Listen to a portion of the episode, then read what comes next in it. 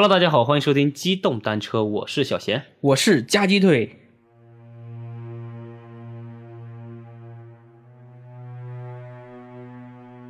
啊，又是一个周五啊，对，嗯又是一个又是一个，我们又是一个惊悚的周五。我们每次都是惊悚的周五。对，就是无非就是惊悚大和惊悚小的问题，有的时候就是一个对腿哥讲了一个民俗故事。其实如果我们不更，才是真正的惊悚。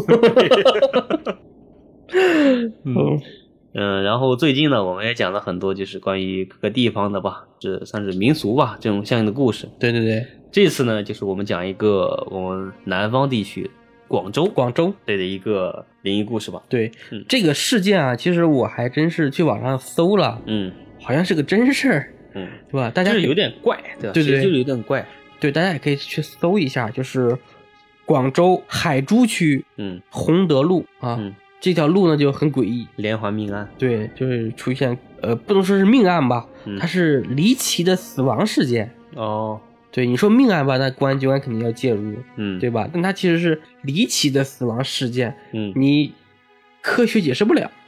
嗯，行吧，那就是我们废话不多说，对就直今天进入今天的故事。今天来详细讲一下啊，嗯洪德路呢是位于广州市海珠区啊，洪德路一百四十号，就是现在的那个马路对面那家幼儿园的前边啊。嗯洪德路五巷到六巷之间，嗯是九九年建内环路的时候啊被拆除了。这个故事呢，开始在是八一年，哇，还是上个世纪了哈，就是上个世纪感觉很久远。对，嗯，当时的这个广州某公司啊，就买了这个洪德路马路旁的这块地，准备建呢员工宿舍。嗯但谁知道啊，在这个施工的初期，就跟那个上海那个传说龙柱一样啊，啊对，打桩的是打不下去，对吧？那既然这个地呢被公司已经买了，对吧？那就没有理由说让它闲置，说什么也得把它利用起来。对。然后呢，就请了一个好厉害的师傅嗯。来看看是怎么回事儿。嗯。啊。这个师傅呢来了啊，绕着这个场地左三圈右三圈的看了看，嗯。看完了呢，这师傅就说说这个里面的怨气很重，这块场地嗯。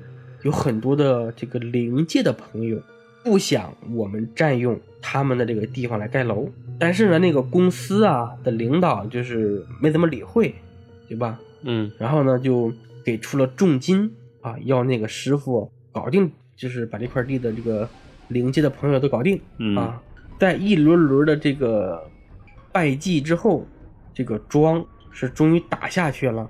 嗯然而那个师傅临走的时候啊，就也说了一句，他说：“哎，住在这栋楼的人，轻则整辈的贫穷，重则家破人亡。好家对伙，说明你一生贫穷，就已经算是比较轻的这个轻的磨难了对。后来啊，这个师傅的话就应在了这个 三号房的人身上。就他这一层楼呢是一梯七户，嗯对吧？然后每一层都有一个几零三嘛，对吧？一零三、二零三、三零三这样说。第一年住在二零三的一位叔叔啊，在十月的某一天，突然因为高血压嗯暴毙身亡。嗯嗯，然后第二年，哎，就顺着这个楼梯啊往上走，三零三这个人的职位呢，其实还是很高的，是一艘货船的船长。但是呢，这个船啊，在途经波斯湾的时候遇上海盗了，被海盗啊给乱枪扫死了，挺悲惨的哈。嗯然后第三年呢，就到了四零三了。嗯四零三的一个男仔，因为一次呢发高烧，烧的太厉害，嗯然后呢赶紧去医生那里抢救。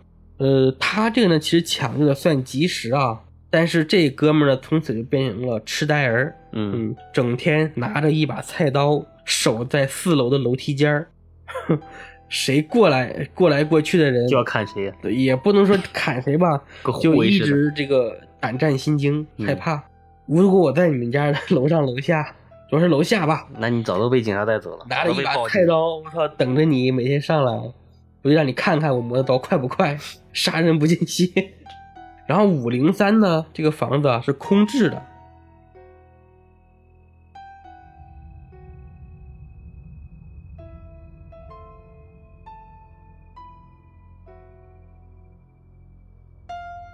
刚才特别搞笑，吓了我一跳，吓了也吓了我一跳。对我们录节目的时候遇到了真正的灵异事件，结果发现是技术原因。就录着录着，发现突然间电脑开始喘气儿了，结果发现是点错，点了个播放键。哎，这有点可怕。我说怎么突然之间有一种喘气的声音？大半夜录鬼故事这种事情一发生，确实有点吓人。吓人，对。好，我们继续回到故事。好好，回到故事里啊。就以上这些故事啊，被广为流传，就是这个整栋楼嘛，嗯，就是太邪门了，嗯。然后就那个男孩就是变傻的那一家人啊。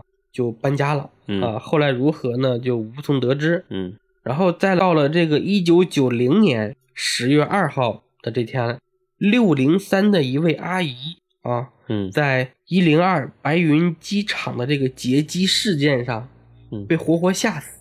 好家伙！对，这个这个劫机事件啊，我去查了一下，嗯。然后是确实是真事儿，就是一九九六年十月二号，九六年，一九九零年啊，九零年。十月二号，广州机场呢，广州白云机场，嗯，发生了这个劫机事件，嗯，共造成了一百二十八名乘客死亡。我靠，还是一个挺严重的一个事件啊。嗯，就是说这个阿姨在这个对，在这个劫机事件上给活活吓死了。我去，然后呢，就到七零三了，嗯，对吧？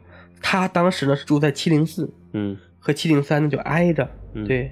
当时七零三出事的那位哥哥啊，是他小时候的好朋友，嗯。到九一年十月十一日的时候，就那一天，他儿子的这个好朋友刚大学毕业，嗯，在这个工作的时候被一节电缆，嗯，掉落在身上，嗯，被活活电死。我感觉他有点像死神来了，对呀，我也想到了，对。就各种离奇死法，对，而且呢，这些事件啊，就是上面刚才刚才咱们已经说的啊，嗯，已经到了七零三了，是吧？嗯，这些事件都发生在每年的农历九月份，然后公历十月份，嗯，死者呢，而且都很年轻，嗯嗯，就是二十一岁到三十六岁之间，都是年轻人，就是青壮年，对。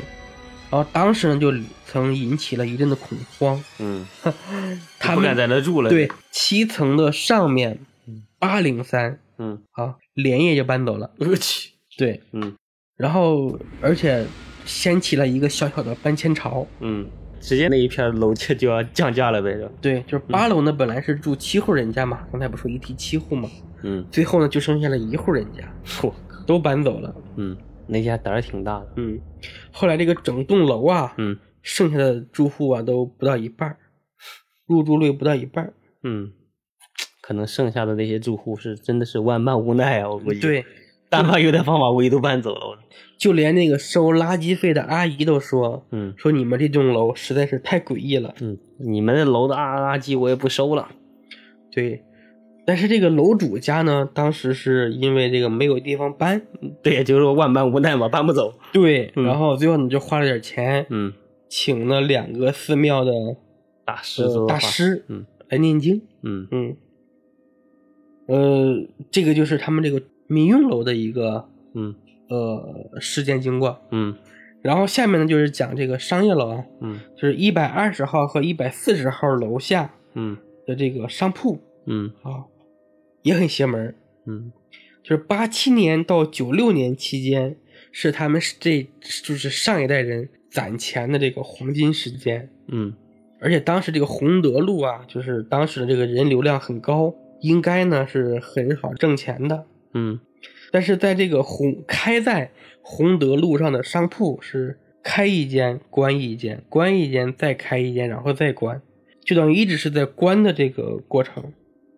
就不管是什么理发店呀，什么卡拉 OK 呀，什么按摩呀，什么布鞋呀，都都这样，全都结业最后，就是都生意不好，对吧？对，嗯，就是包括像一些国际品品牌啊，像什么佐丹奴啊、肯德基、麦当劳，嗯，一样，开了一关，对，开了就关。好家伙，真够邪性。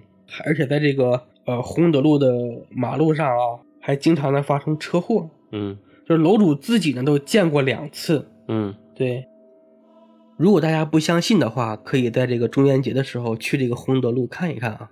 那真是那真是挺猛的，还中元节去看一看，不是，它路边呢是有很多人在路边的祭拜烧纸。烧纸的。对，但其实这个东西，其实我觉得在上海也很常见，对，因为每年七月份我坐车回家的时候，因为平时回家很晚嘛，嗯我都看见路边有很多很多人烧这个纸钱，而且这个烧钱的会产生的那些烟雾啊，嗯就把城都给包起来了。市中心可能少一点，但是郊区还是挺多的。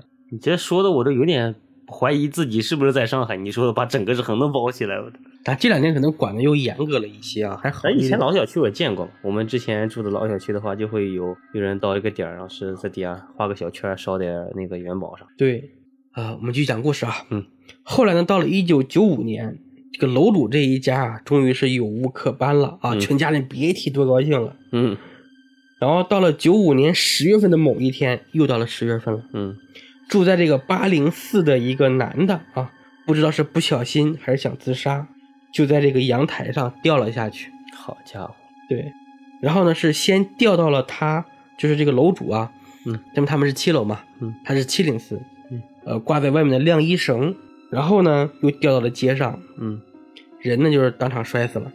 嗯，他但是他们那个晾衣绳已经被砸的就变了形，晾衣架吧，晾衣绳绳怎么会砸变形？可能是铁的，就是铁架子呗，我有可能是铁架子是吧之类的。行吧，你怎么立都行，嗯无所谓。嗯，然后呢，吓得他们这个家人啊，再也不敢碰那个晾衣绳了，好家伙，就还没搬走前，最后搬走前被再吓一遭。然后只能是每日每夜的盼望着早点搬到自己的房子里。嗯然后后来他这个搬屋的日子啊，就定在了三月三十一号。嗯啊他们就在想啊、我们终于也可以摆脱这人了，嗯家人都没有受到影响，是吧？也算是嗯不幸中的万幸。嗯，但是，又有但是。对，故事总得有转折，对。要不然是没有记录的。然后到了二月的时候，嗯他们家一向健康的爷爷，嗯在吃早餐的时候，嗯。只是咳嗽了两声，嗯，就与世长辞了。好家伙，这也这也没受任何痛苦，对吧？对，太巧合了啊、嗯。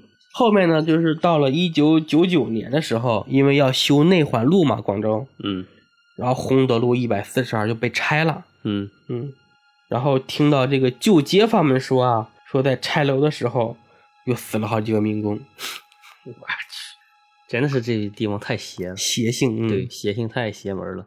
然后到了现在啊，大家其实如果说离那边近的话，也可以去看看。嗯洪德路上是相当的萧条，嗯包括银行啊、麦当劳啊、肯德基啊都没有了。嗯，对是一个荒街了，的。对，就其实住在这条路上的人呢是不少的，嗯，但就是显得特别冷清。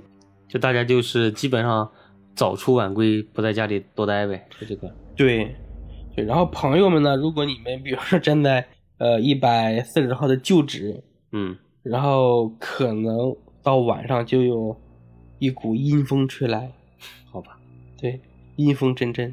邪风阵阵。对，然后呢，我就是后面呢，就是他这边要建一个幼儿园，嗯就是也有打不下桩的这个问题。嗯后来就是那里的第一任校长嘛，然后在校长就是盖好这个幼儿园嘛，后面也用各种手段嘛盖好了。盖好的第二个月，嗯，校长就出车祸阵亡了，这好家伙，是不是这就很诡异了？嗯，对。这连环邪案，然后呢，就是有另外一个网友啊，对这些故事呢，又就是做了一些补补充一些补充。嗯对，呃，这些都是以这个客户的口吻来讲了啊。嗯，就是说当年呢，我爸，我爸爸本来呢是能分到这里的宿舍的，对吧？嗯。但是后来呢，因为他爸的这个脾气啊和领导关系不好，嗯，不对付，就没被分到这块儿。对，所以呢，就是本来说给他们分房子，嗯。后来就没分，嗯。就没分，嗯。然后找不相干的理由给拒绝了。嗯，对，因祸得福嘛，对。这是算是。然后后面呢，那也没办法呀，这个没有酒店住是吧？啊，没有宿舍，嗯呃，但是呢，他爸生气归生气啊，但是就是本身呢比较怕事情，嗯，心里不舒服呢，也不敢别跟别人去讲也。没那个宣扬，对，也没那个对，嗯但是呢，他们的一个工友呢是住在那里，然后嗯他有空呢就去工友家玩一玩。嗯但是后来啊，他说那个工友的脾气就越来越怪异，哦然后也越来越少去。嗯说再后来呢，这个工友呢去上船出海，嗯在一个无风无浪的岛上嗯就掉下大海了，嗯，被淹死了。去和龙王喝茶去了，然后连尸体都没找回来。好家伙，嗯，就是本来呢，这个楼主的爸爸和这个户主的关系是不错的，嗯然后呢，偶尔呢还去看看这个他的这个老婆儿女之类的。嗯嗯，就有一天啊，嗯老婆工友的这个老婆呢就改嫁了，嗯就是请他们一家呢去喝喜酒。嗯说但那晚啊，一直都没有开席。嗯说后来才知道呢，就是新郎哥嗯去迎新的时候塞车，嗯然后呢误了吉时嗯去洪德，嗯，然后新娘和姊妹全都煤气中毒了，我去，啊，就就是嗯人也没了。嗯，然后说就是从此啊，他老爸就再也没有去过这个楼了。